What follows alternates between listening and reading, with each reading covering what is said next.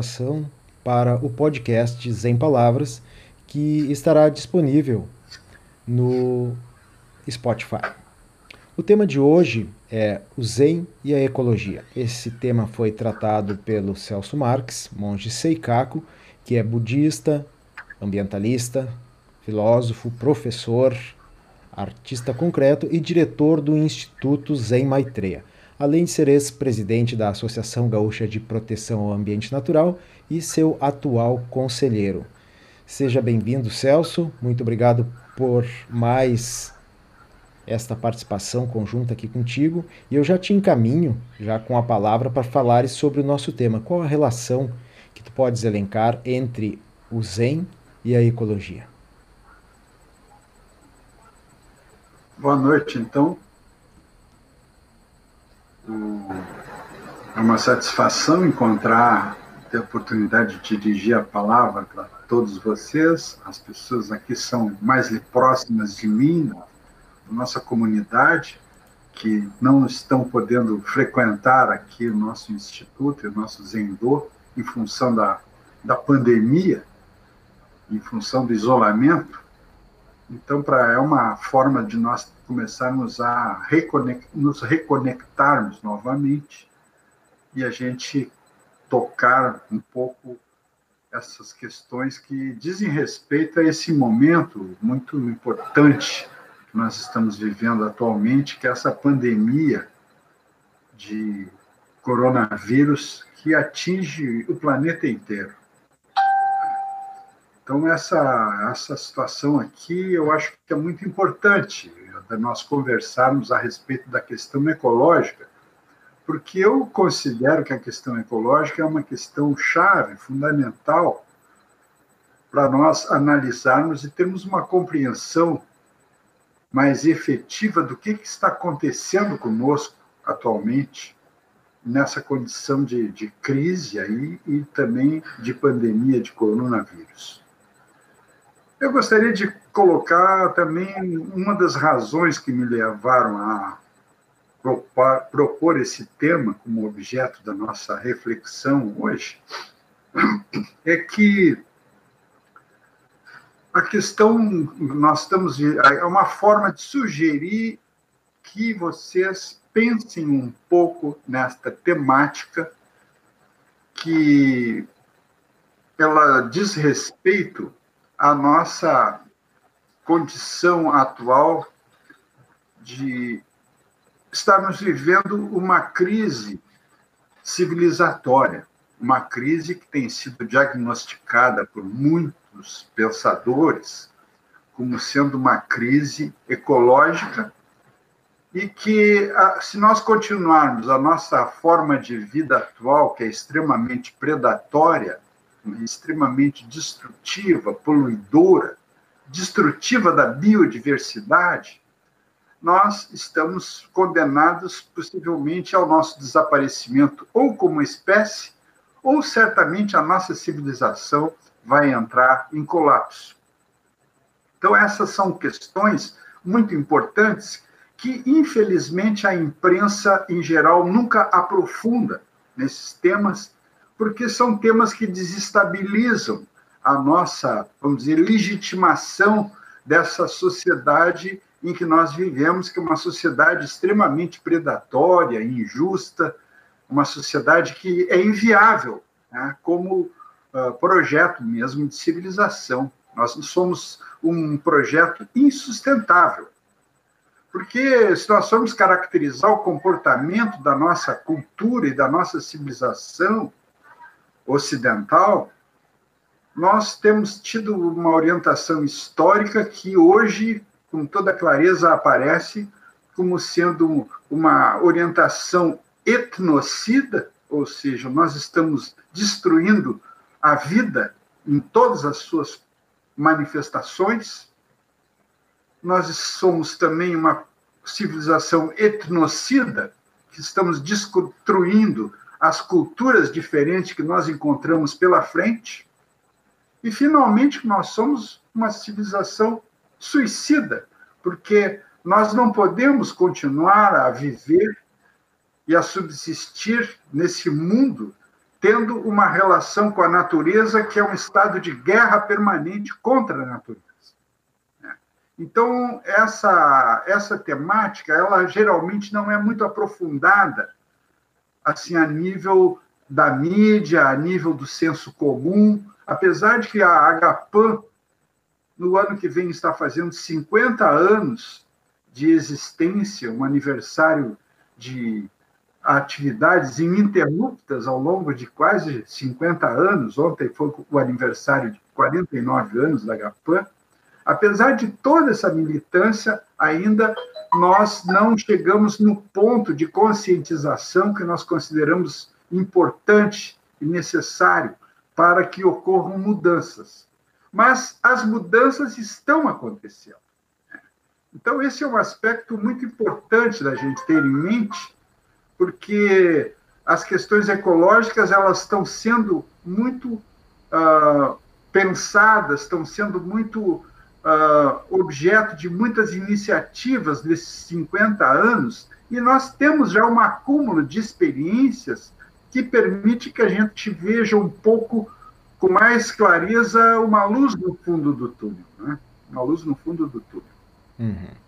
Celso, já que falaste agora aqui da Agapan, para quem não conhece, a Agapan é a Associação Gaúcha de Proteção ao Ambiente Natural, é a entidade ambientalista com mais tempo de atuação ininterrupta no Brasil, né, uma das primeiras do mundo, uma organização que foi fundada inclusive antes do Greenpeace, só para o pessoal ter como exemplo, e atuando sempre de forma 100% voluntária até hoje. Então a Agapan está completando 50 anos daqui a exatamente 364 dias, né? daqui a um ano.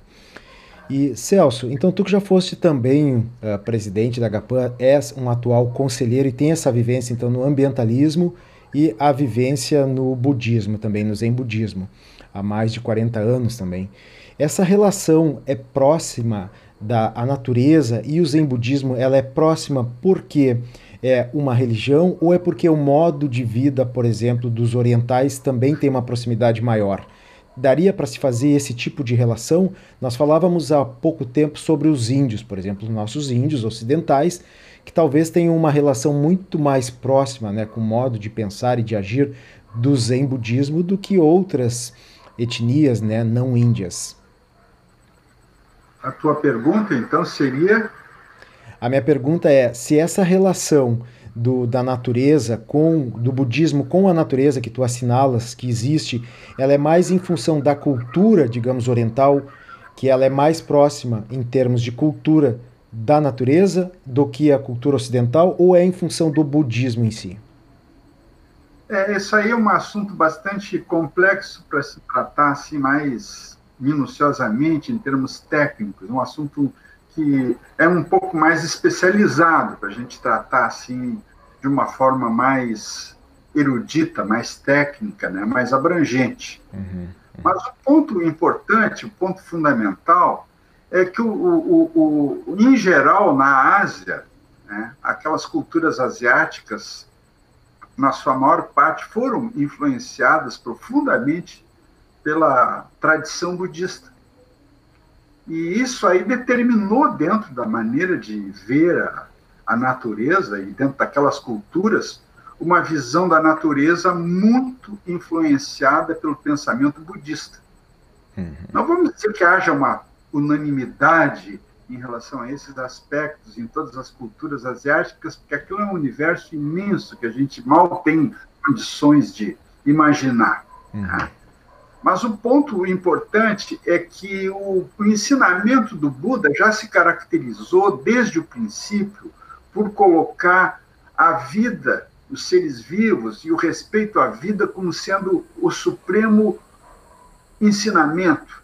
A expressão da iluminação budista, sem dúvida, ela se manifesta sobretudo pela capacidade das pessoas que são budistas, da iluminação budista, sem dúvida, elas de respeito à vida, de se sentir profundamente ligados à natureza, porque nós somos inseparáveis da natureza na concepção que o budismo tem. Tá? Então, a concepção religiosa e filosófica do budismo, ela é considerada por muitos pensadores contemporâneos como sendo um paradigma do pensamento ecológico. Porque o pensamento ecológico nosso hoje, a, a descoberta da crise ecológica, ela está muito ligada também à descoberta de que nós agimos em relação à natureza, pensamos a natureza, e estamos numa relação quase que de luta permanente com a natureza, de guerra, um estado de guerra com a natureza, no fundo, por uma série de pressuposições que nós temos na nossa cultura. Né? Pressuposições que têm origem tanto na filosofia ocidental, como também na nossa tradição filosófica e religiosa. Né? Então, a, vocês vejam, por que, que o Papa Francisco, né, que é uma pessoa que eu tenho imensa admiração, por que, que ele escolheu para o seu nome o nome de Francisco, homenageando ao São Francisco, né, nesse contexto que nós vivemos aqui. Por quê? Porque o São Francisco é considerado um, um, um exemplo, vamos dizer assim, de uma visão mais ampla do que a visão que o cristianismo adotou historicamente em relação à natureza e aos seres vivos. E hoje, então, o, o Papa quer resgatar essa dimensão do cristianismo que permaneceu, vamos dizer assim, muito pouco desenvolvida na tradição uh, monástica católica e teve como o seu principal representante a figura notável, extraordinária de São Francisco.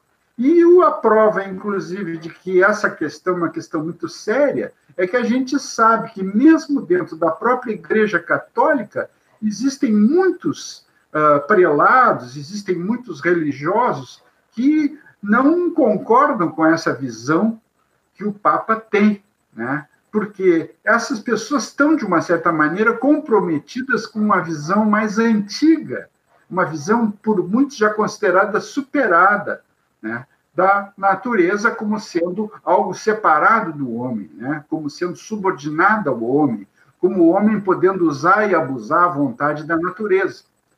Essa que foi a leitura que predominou, a interpretação que predominou na nossa cultura do texto bíblico do Gênesis, onde se coloca o homem como sendo assim a figura principal da criação. Celso, existe então, dentro da igreja uma, uma certa separação também entre um lado mais conservador e um lado mais progressista, né? Da onde o Papa Francisco ele se coloca desse lado mais progressista. Uh, tu acredita que no, no budismo também existe essa, essa divisão, assim? E se o budismo desse lado mais conservador, ele também é mais afastado e tem menos compreensão da necessidade dessa união e dessa interdependência com a natureza? Eu acredito que esses aspectos eles estão sendo muito afetados pelo processo todo de encontro das culturas asiáticas, da cultura chinesa, a cultura uh, japonesa, coreana, etc., que são culturas que, nas quais o budismo foi uma das expressões importantes, fundamentais dessas culturas. Uhum. Né? Essas culturas hoje elas estão também em contato com a, com a cultura ocidental e com a civilização ocidental e elas estão sendo profundamente afetadas também e nem sempre afetadas para melhor, né? Em geral, até essas questões todas estão levando para a, a Ásia essa ocidentalização, ela está levando também junto todo um aspecto, uma série de aspectos uh, deletérios da nossa própria cultura e, sobretudo, dentro dessa condição de um capitalismo global que nós vivemos hoje, né, que transforma toda a natureza pura e simplesmente em mercadoria, que quer só uh, fazer negócios com a natureza e com, com, com os povos, que é só essa, essa atitude predatória né, que a nossa cultura tem em relação à natureza e também em relação a outras culturas. Uhum. Celso, eu, então, vou, é eu vou aproveitar para encaminhar aqui uma pergunta que chegou para nós agora, mas eu vou dar boa noite aqui para o Marco, para o Mark Gomes, para o José Silveira, para o Celso Rico, para a Ieda Cetim, para Edi Fonseca, o Joaquim Monteiro, a Maristela Schmidt, o Cassiano Ricardo, que estão nos acompanhando, e também a Raquel Melo, que encaminha a pergunta para nós. A crise ecológica está diretamente ligado, ligada ao consumo, ela afirma, tá? E depois ela pergunta como caminhar coerentemente no budismo observando este aspecto do consumo de carne. É, eu acho que o consumismo é um dos aspectos fundamentais, né? É um dos aspectos fundamentais da nossa atitude diante da natureza. E eu, vocês sabem que grande parte do, do, dos problemas que nós temos hoje relacionados com o consumismo é o problema dos desperdícios, os problemas dos desperdícios de recursos naturais que muitas vezes acompanham esse processo todo. Né? Por exemplo, a quantidade de, de lixo que nós produzimos, né? lixo é uma coisa que não existe na natureza. A natureza recicla tudo. Não há lixo na natureza. Lixo é uma criação humana. Então, a, a, questão, o consumismo é um dos aspectos, sem dúvida, talvez um dos aspectos mais evidentes desse impacto.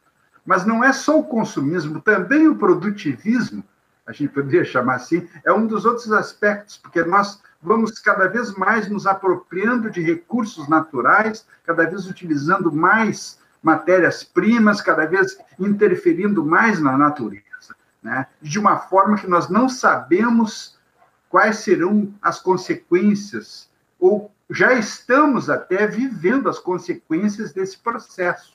Né? Uhum. Por exemplo, a questão da mudança climática. A mudança climática, eu já ouvia falar na mudança climática na Agapan em 1972, 73, quando eu comecei a atuar na entidade. É uma coisa muito antiga. O aquecimento global é uma coisa faladíssima já desde aquelas épocas. Então, a gente tem, assim, uma série de aspectos que, infelizmente, a história está comprovando que nós tínhamos razão quando fizemos as primeiras denúncias através dessa figura notável que foi o José Lutzenberger.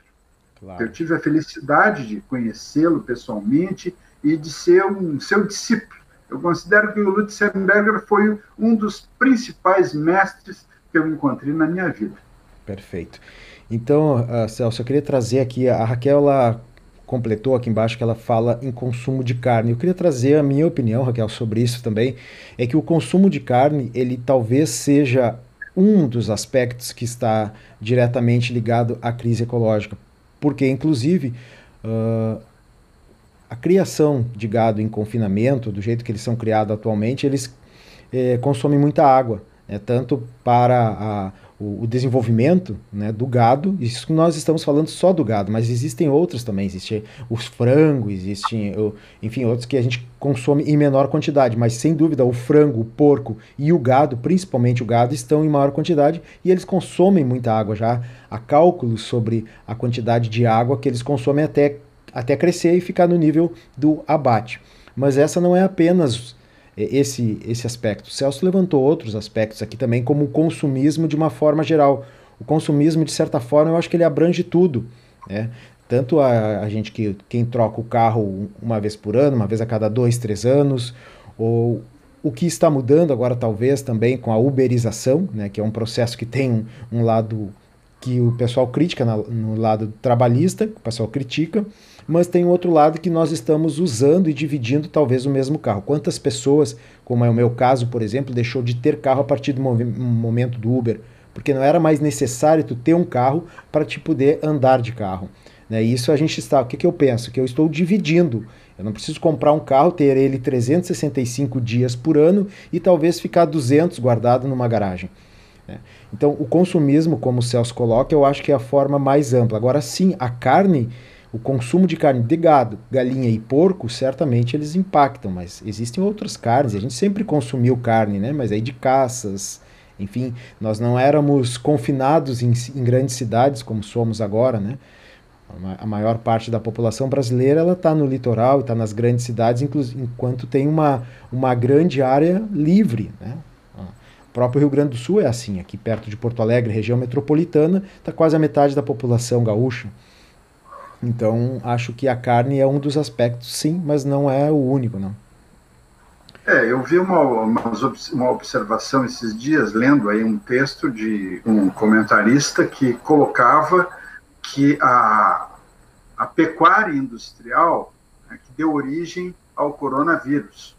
Quer dizer, uhum. é, é, no fundo, são questões ligadas ao processo de industrialização né, que levam, vamos dizer assim, a certos aspectos sobretudo na questão alimentar, né? Porque vocês vejam que, analisando as coisas friamente, a gente vê assim: nós estamos poluindo o ar que respiramos, nós estamos poluindo a água que nós bebemos, nós estamos poluindo os nossos alimentos todos com agrotóxicos. E estamos também criando né, gado e de uma forma completamente, muitas vezes, muito uh, profundamente desumana. Né? Por exemplo, a, a criação de frangos, tal como são feitos assim nessa escala industrial, é uma verdadeira monstruosidade, é uma falta de caridade com os próprios animais. Aliás, um dos aspectos muito positivos que eu considero que está acontecendo é essa uh, crescente preocupação das pessoas com a proteção dos animais, né? que eu acho que está adquirindo um aspecto diferenciado que havia no movimento de proteção aos animais antigamente, né? há uns anos atrás. E eu acho que é muito positivo a gente encontrar, por exemplo, produtos que afirmam ali que não causam nenhum problema de impacto ambiental ou problemas que de, de, de uh, causar males assim aos animais. Né? Sim. Esse é um dos pontos, inclusive, muito importantes do ensinamento budista tradicional, né? Porque o ensinamento budista tradicional coloca como ponto principal a, a gente ter uma relação com, com a vida que não seja uma relação predatória, mas que seja uma relação que busque uma harmonização. Porque nós não podemos viver sem nos alimentarmos.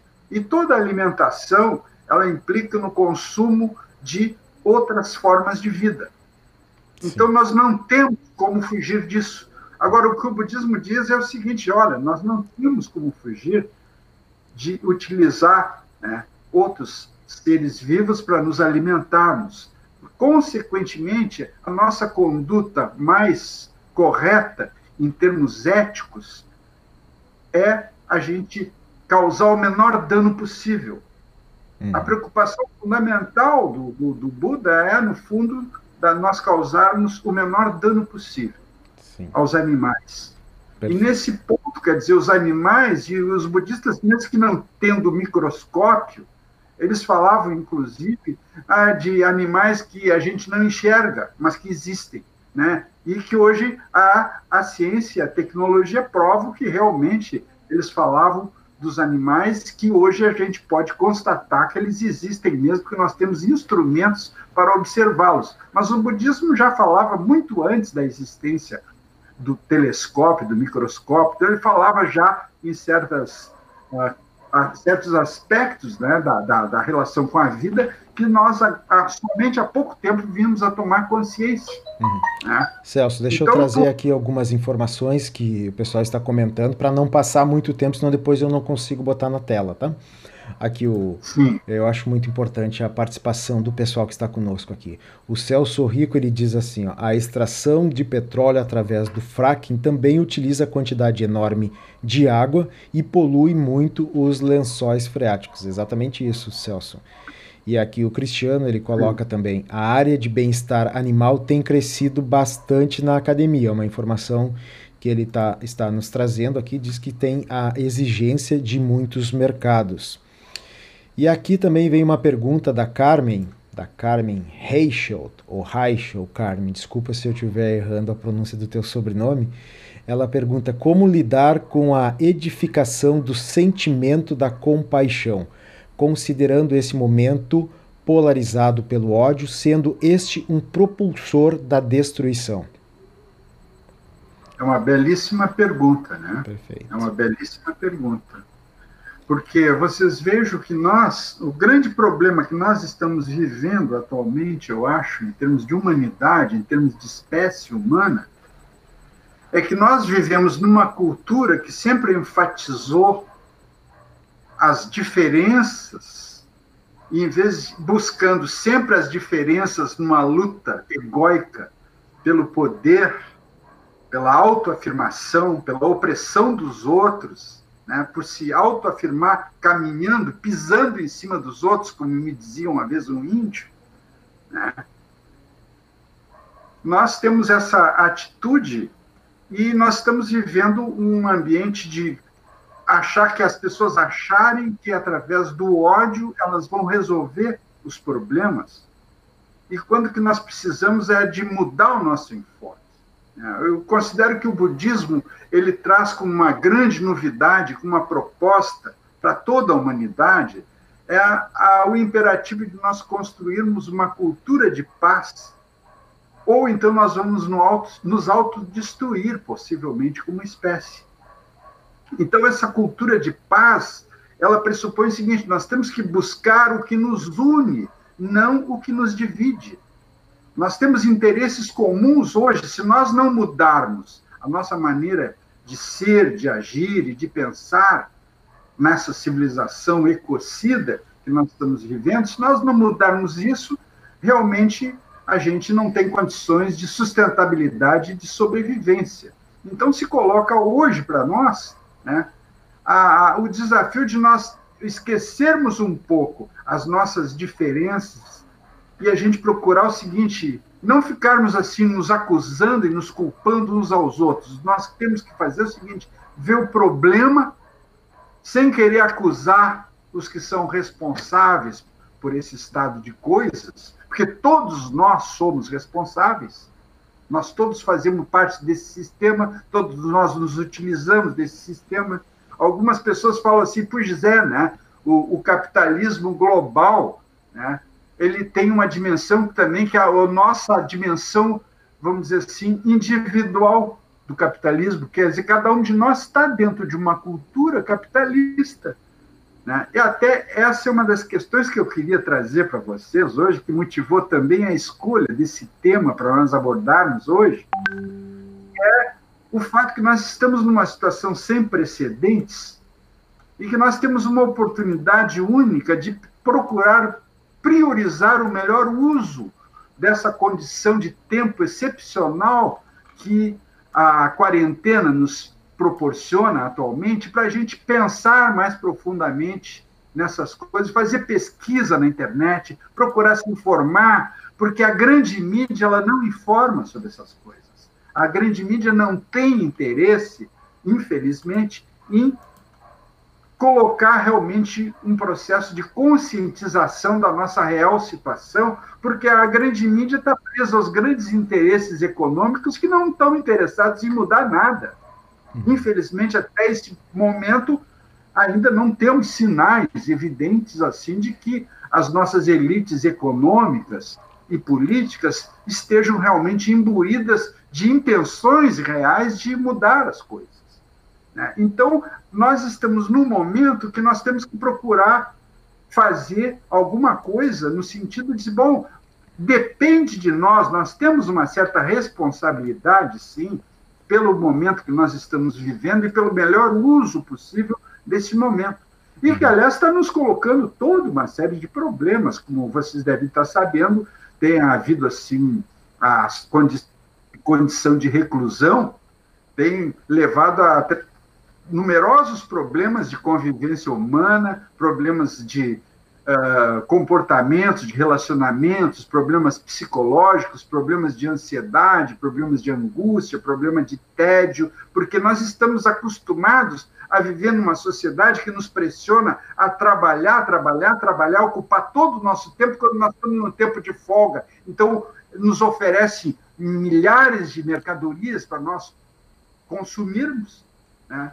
Então, a, a gente não tem mais a, a essa cultura de poder ficar um pouco sozinho, de pensar, de buscar uh, compreender o mundo que nós estamos vivendo de uma forma mais profunda. Nós ficamos sempre na superfície dos acontecimentos e a mídia nos alimenta constantemente né, para nós continuarmos nessa superficialidade e o tempo que nós temos, que nós deveríamos empregar muitas vezes para a, a, a nossa evolução pessoal, pela nossa evolução social e tudo mais, nós não sabemos o que fazer. É o que está acontecendo hoje. Uhum. Muita gente não sabe o que fazer, né? porque nunca na vida se colocou numa situação como essa. É. Então está havendo aumento de agressões em casa, as mulheres estão se queixando muito, que estão sendo aumentando a violência doméstica, né? Tem muitas pessoas que estão desesperadas porque não sabem o que fazer, né? As uhum. pessoas estão às vezes muito acostumadas, inclusive uh, com a mídia, quase que de uma maneira que a, a, a pessoa ficar com um celular ou, ou ficar com a televisão horas e horas e horas se transformou quase num vício, numa dependência. Uhum. Eu sinto o caso de uma pessoa Ô, que a filha dela ia para uma fazenda no interior do estado que não tinha televisão. Uhum. A menina simplesmente não sabia o que fazia, ela ficava desesperada e detestava ir para a fazenda, aquele lugar maravilhoso, com aquela natureza maravilhosa, tudo ali. Por quê? Porque não tinha televisão. É. Ei, Celso, mas é bom lembrar, já que tu falaste bastante aí da, da mídia, que a mídia ela se alimenta desse sistema capitalista e ela não é nada mais do que um instrumento do capitalismo para manter o próprio capitalismo forte, né? É através claro. da mídia que nós, enquanto jovens, crianças e depois adultos desavisados, uh, ficamos presos nesse consumismo, né? Aqui eu queria trazer a pergunta aqui da, da Simone, né? Ela, ela faz uma pergunta em relação à China, Simone Azambuja. Ela diz como se deu na China a passagem.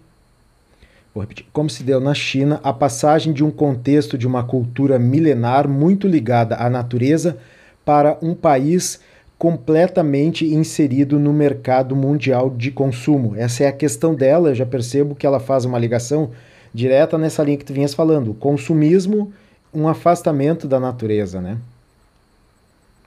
É, esse é um dos aspectos que o, o, o, a ocidentalização da Ásia, né, um dos aspectos perversos, negativos dessa ocidentalização, que é exatamente a mudança desses valores, uma troca por uma ilusão, hum. né? porque na realidade as culturas tradicionais elas tem toda uma série de problemas também, porque a gente tem que ter uma visão que não existe nenhuma cultura perfeita no mundo. Né? Uhum. Não existe. Uhum.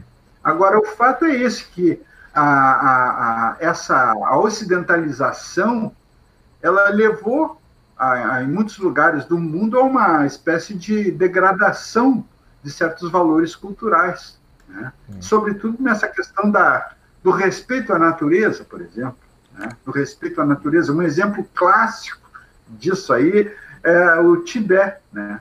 O Tibete era um país que até antes de ser invadido pela China, onde vivia uma cultura budista muito forte, muito intensa, uhum. os animais assim selvagens, digamos assim, eles não temiam o homem. Eles andavam próximos do, dos seres humanos porque os seres humanos não agrediam os animais. Né? Até se vocês virem aquele filme Sete Anos do Tibete, que é um, uma história contada por um, um alemão que esteve no Tibete na época da Segunda Guerra Mundial, é, eles começaram a ajudar lá os tibetanos a fazer algumas obras e tal, e foram fazer uma barragem. Aí o, o aquele engenheiro alemão viu que a, as pessoas, quando encontravam, estavam cavando a terra para fazer a barragem, quando encontravam uma minhoca, elas pegavam a minhoca, parava tudo para pegar a minhoca e tirar ali para salvar a minhoca. Ele ficou escandalizado com aquilo, mas é, era a maneira como eles tinham de reverenciar a natureza, os seres vivos, o respeito aos seres vivos, fazia parte da cultura. Isso hoje já mudou. Porque hoje, inclusive, no próprio Tibete, a maior parte da população não é mais tibetana, é chinesa. Uhum. Esse filme ele foi estrelado pelo Brad Pitt, né, é, Celso? Oi? Esse... Eu não ouvi eu não ouvi que tu disseste o. Não, eu estava só comentando que esse filme foi estrelado pelo Brad Pitt, Sete Anos no, no Tibete. Isso, exatamente, exatamente. E Celso, é. uma das coisas que talvez possa trazer na, na questão da mudança desse período, e também a gente conversava antes fora aqui, é sobre as possibilidades que talvez essa, esse isolamento social venha criar em nós de estarmos utilizando espaços como esse aqui. Né, espaços que talvez se a gente não estivesse no isolamento, a gente até soubesse que existe, pensava em utilizar, mas ia postergando pelas dificuldades técnicas né, e falta de preparo, inclusive falta de experiência nossa de estar no meio desses aqui. E talvez o isolamento social ele traga essa mudança como um dos pontos positivos e para que a gente possa tomar mais lugar do que a mídia tradicional, como tu vinhas colocando. Nesse sentido, a Edi, ela traz, a Edi Fonseca, que está nos acompanhando também, ela traz uma, uma reflexão, uma frase do Ailton Krenak mesmo, que ele disse... Uh, se voltarmos à normalidade é porque não valeu nada a morte de milhares de pessoas, né? E, e, realmente eu já tinha acompanhado essa fala dele e é bem trazido aqui pela Edi, bem lembrado, que não, talvez não possamos voltar à normalidade que era antes. Esperamos que pelo menos venha algo diferente, né? E a Simone complementa aqui também que hoje a cada quatro pessoas no Tibete, três são chinesas. Eu acho que era informação. É isso aí. Hum. Isso aí. Tem, eu ouvi falar que tem 5 milhões de, de, chineses no Tibete atualmente. Hum. Mais de 5 milhões de pessoas. Hum. Né? Celso, eu acho que a gente poderia já ir encaminhando nosso programa aqui mais para o final, né, o nosso podcast, a nossa live. E só que eu queria que tu falasse um pouquinho mais, então, para quem está nos acompanhando, como é que estão as atividades aí no Instituto Zen Maitreya e além do curso do professor Monteiro, né, que está nos acompanhando aqui, comentou, ele disse que não estava conseguindo ouvir, talvez seja um probleminha técnico aí do, do, do aparelho dele. Mas quais são o que, que o Instituto Zen Maitreya está pensando em fazer, por exemplo, além dessa live, né? Essa live aqui já é uma promoção do Instituto, é uma forma de estar conectado. Por exemplo, tu estás isolado aí no Zendô Diamante, né? Na sede do Instituto Zen Maitreya. E, mas quais, é quais são as tuas perspectivas e o que, que tu espera daqui para frente? É, é uma pergunta até meio difícil de, de responder. Né? Eu hum. acho assim que um ponto que nós temos que, como, como budista e como sacerdote budista numa instituição budista, né, se coloca para a gente alguns desafios, como é, por exemplo, a possibilidade muito concreta de que essa nossa pandemia ela continue durante um bom tempo e ela se transforma numa grande tragédia, como nós tememos que aconteça e como muitos especialistas receiam que pode acontecer. Né? Eu vejo por certos problemas assim que me preocupam muito, que é de ver as pessoas não estão uh, cumprindo as determinações que os especialistas determinam, falam em relação, por exemplo, ao uso de máscara, ao uso de lavar as mãos, a evitar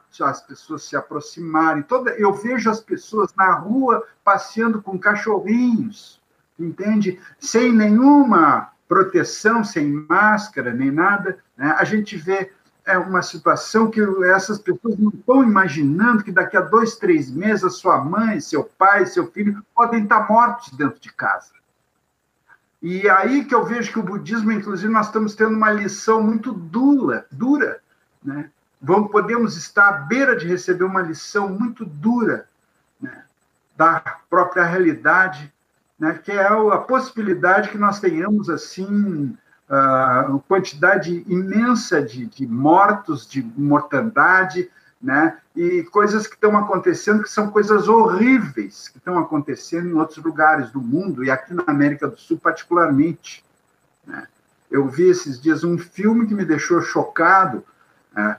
uh, no Equador, numa cidade onde as pessoas estão jogando na rua os cadáveres de seus familiares, botando fogo e desesperados para levar para longe aqueles cadáveres e tudo numa situação horrorosa. Você imagina você tá levando, jogando na rua, né, ou enterrando numa vala comum teu pai, a tua mãe, os teus avós, né? Situações horríveis e que as pessoas não estão se dando conta por um problema também que é outra epidemia, que não é apenas a epidemia do coronavírus, é a epidemia da burrice, da ignorância, da estupidez das pessoas.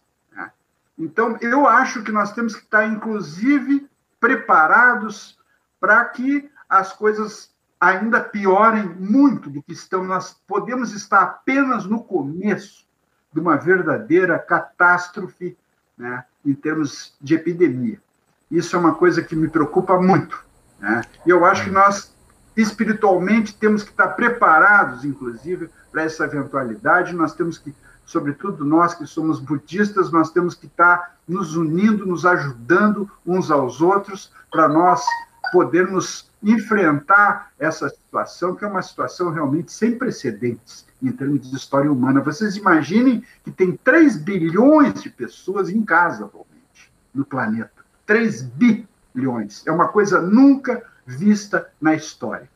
É, mas por isso muitos lugares aí, né, Celso, muitos, lo, muitos locais aí estão sentindo o impacto positivo disso, das pessoas estarem em casa e poluindo menos, né, em vários lugares. Isso aí eu, esse, isso... é um aspecto, esse é um aspecto que eu acho importante também, né? É, isso vai ser uma questão de análise ainda muito para daqui para frente vai estar muito pano para manga, né? A Edi ela coloca outra questão para nós também bastante importante, que é sobre essa liberação para a mineração, né? E, a, e para a agropecuária nas terras indígenas, né? Ela pergunta: será que vai ser uma nova década de destruição? Essa é uma questão é. política, né, Edi, que inclusive é, é nos coloca naquela linha que o Celso vinha falando antes e que tinha a, a, pergunta também de como nós vamos, da Carmen, né, como nós vamos trabalhar a edificação da compaixão, Carmen e Edi, se ficam a todo momento no campo, de, no campo político, né, o político partidário, o político ideológico, a gente sofrendo ataques. Né? Veja, se o governo ele quer liberar as terras indígenas para mineração e para agropecuária e agricultura, isso é um ataque à natureza. Então isso é contra tudo que nós estamos falando aqui. Né? Eu é, acho. Tem, tem umas questões, por exemplo, eu ontem assisti o, o a fala do Sebastião Salgado, né? Que para mim foi assim uma fala maravilhosa, me deixou assim encantado, né?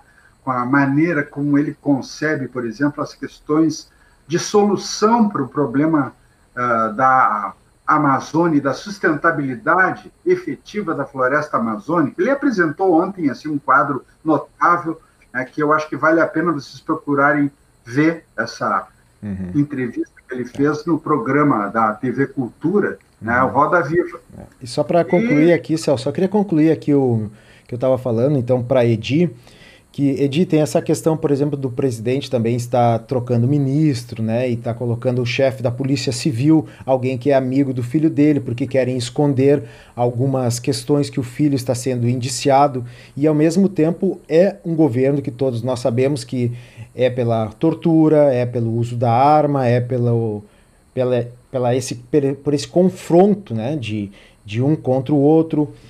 E então eu queria concluir que esse governo que a gente tem atualmente é uma coisa bem difícil, Carmen, da gente não falar de governo e falar na edificação da compaixão a partir do momento que nós estamos sendo atacados, o nosso meio ambiente e a nossa vida com um governo que não está a nosso favor. Se, no momento que nós estamos enfrentando esse sistema, essa pandemia de coronavírus, e era para nós estarmos focados nisso, nós temos agora um outro problema muito sério no Brasil, que é a questão política para ser resolvida. E, a, e por baixo dos panos eles vão aprovando uh, leis como essa citada pela EDI, que libera aí a mineração e a agropecuária em terras indígenas. É um grande, uma questão que eu achei que eu queria completar em relação a essas questões relativas ao governo, um dos posicionamentos que foram muito elogiados do Sebastião Salgado, que ele levantou a questão do seguinte: nós fazemos uma campanha cobrando das instituições uma atuação efetiva no cumprimento das leis, no cumprimento da Constituição, porque essas determinações de, de fazer mineração em áreas indígenas, e todas essas, uma série de medidas que foram tomadas por esse governo são inconstitucionais. E nós não podemos, nós temos que cobrar das instituições que elas se comportem de acordo com a finalidade pelas quais elas foram criadas e que obedeçam à Constituição, porque na realidade o que nós estamos vendo é uma desobediência completa da Constituição. E a gente assiste que os setores né, do judiciário, por exemplo, estão aí de braços cruzados e não fazem nada. É, eu também acompanhei então, essa entrevista. A, a, a, a, proposta que o Sebastião Salgado fez foi de nós nos dirigirmos aos três poderes, cobrando desses três poderes a sua atuação efetiva. A sociedade brasileira se mobilizar nesse sentido. Uhum. É, eu acompanhei, Celso, essa entrevista também ontem, né? Ele falou via live, ele estava em Paris, e, e ele fala em, em, em, caminhar para o STF, né, para o Congresso Nacional e também para a instituição presidência. Porque é bem levantado por ele mesmo que o presidente seja contrário às questões ambientais, mas ainda assim, atualmente o Bolsonaro ele está na presidência. E a, instituição presidência, sim, nós devemos recorrer a ela, apesar de ter alguém que está no cargo e que não condiz com essa vontade né, do povo, pelo menos de quem está atento, porque a maioria da população não está atento a esses problemas, que inclusive a HPAN ela tem trazido bastante refletido que o problema da pandemia de coronavírus não é o pior que está por vir. Né. As próprias mudanças climáticas, como tu havias falado, ela é uma avalanche, ela é uma maré muito maior que está se preparando e se pronunciando. E a hora que ela vier, não vai ser apenas isolamento social de seis meses, um ano, vai ser algo bem mais forte. Né? Mas então, Celso, eu gostaria de passar a palavra para te fazer uma reflexão final para a gente encerrando por hoje. De minha parte, eu já vou agradecendo assim a participação de todos. Não vou citar os nomes de todo mundo aqui. Só vou o comentário da Carmen, que ela diz assim: Everton, concordo que é possível apoiar que é impossível apoiar atos violentos e genocidas. Mas até que ponto não estamos mantendo o que justamente esse governo quer? Penso em atitudes políticas efetivas. Muito bem, Carmen. O Alfredo também está comentando aqui. Ele diz: muita cortina de fumaça, mineração, desmatamento ficam em segundo plano e aí vão em frente. Alfredo. Isso aí, Alfredo. Obrigado pela tua participação, Celso Rico também, que está grato e nos deseja uma boa noite. Eu desejo aqui também uma boa noite para todos vocês. Obrigado por estarem, por terem nos acompanhado. Na próxima terça-feira nós estaremos aqui também nos dois canais, no Facebook e no YouTube, e esse áudio depois ele vai parar também na, no Spotify, se alguém quiser ouvir ou compartilhar. Também pedimos que compartilhem as nossas mídias, porque essa é a forma da gente fortalecer as mídias alternativas e não ficar só nas mãos da grande mídia, como disse o Celso Marques. Nesse momento eu passo a palavra para o Celso fazer o encerramento e me despeço de vocês. Eu gostaria de encerrar essas palavras aqui com o seguinte, que nós, as pessoas, tem muitas pessoas que estão numa situação de desesperança. E eu gostaria de dizer que uh, nós ao longo dos anos, desses 50 anos de existência, praticamente, do movimento ecológico aqui entre nós e fora também do Brasil, e com todo o que aconteceu na geração anterior, que foi a geração hippie, a, a, da minha geração, que nós vimos naquela época, nossa geração, que essa sociedade não tinha futuro, ela não estava mais eh, voltada para o benefício dos homens, mas estava em benefício de pequenos grupos que dominam o mundo hoje. Né? Eu até uma vez tive um conheci um economista aí que é bastante conhecido e que ele realizou um estudo e tem umas 3.400 famílias, mais ou menos, no mundo que uh, são proprietárias de 70% das riquezas do planeta. Então, a, a, a, nós vivemos hoje essa situação mas o, o, fato é que nós temos muitas perspectivas, porque a sociedade, ao longo dos anos, ela não ficou parada. Ao longo dos anos, foram desenvolvidas muitas perspectivas novas de superação desses problemas, inclusive mesmo aqui nós, no Rio Grande do Sul e no sul do Brasil e por vários outros lugares, nós temos, por exemplo, no movimento da agroecologia, um verdadeiro sucesso? Nós hoje podemos ter a alternativa de comer alimentos sem agrotóxicos, sem venenos. Né? Por quê? Porque nós temos hoje uma agroecologia atuante que tem milhares de famílias que cultivam sem venenos.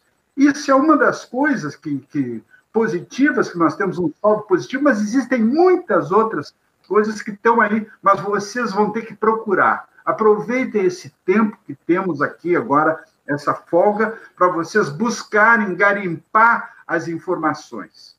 As pessoas que têm alguma dúvida sobre a nossa situação, assim, de destruição do planeta, eu recomendo uma coisa muito simples. Vocês abram o seu computador no Google Earth e comecem a examinar o estado, o que as paisagens que o Google Earth mostra na devastação do planeta. Isso aí a gente olha, tu não precisa ser um biólogo, um ecologista, é uma questão até estética. Tu olhas e vê aquela destruição, aqueles quadriculados pela superfície do planeta, que é essas formas de apropriação predatória da natureza que estão destruindo tudo, estão envenenando tudo, e, enfim, que está indo muito mal. Mas é, é, as pessoas ainda não acreditam muito nisso. Né? Eu me lembro das conversas com o Lutz, eu me lembro que uma vez o Lutz me dizia assim: ah, nós temos que repensar tudo.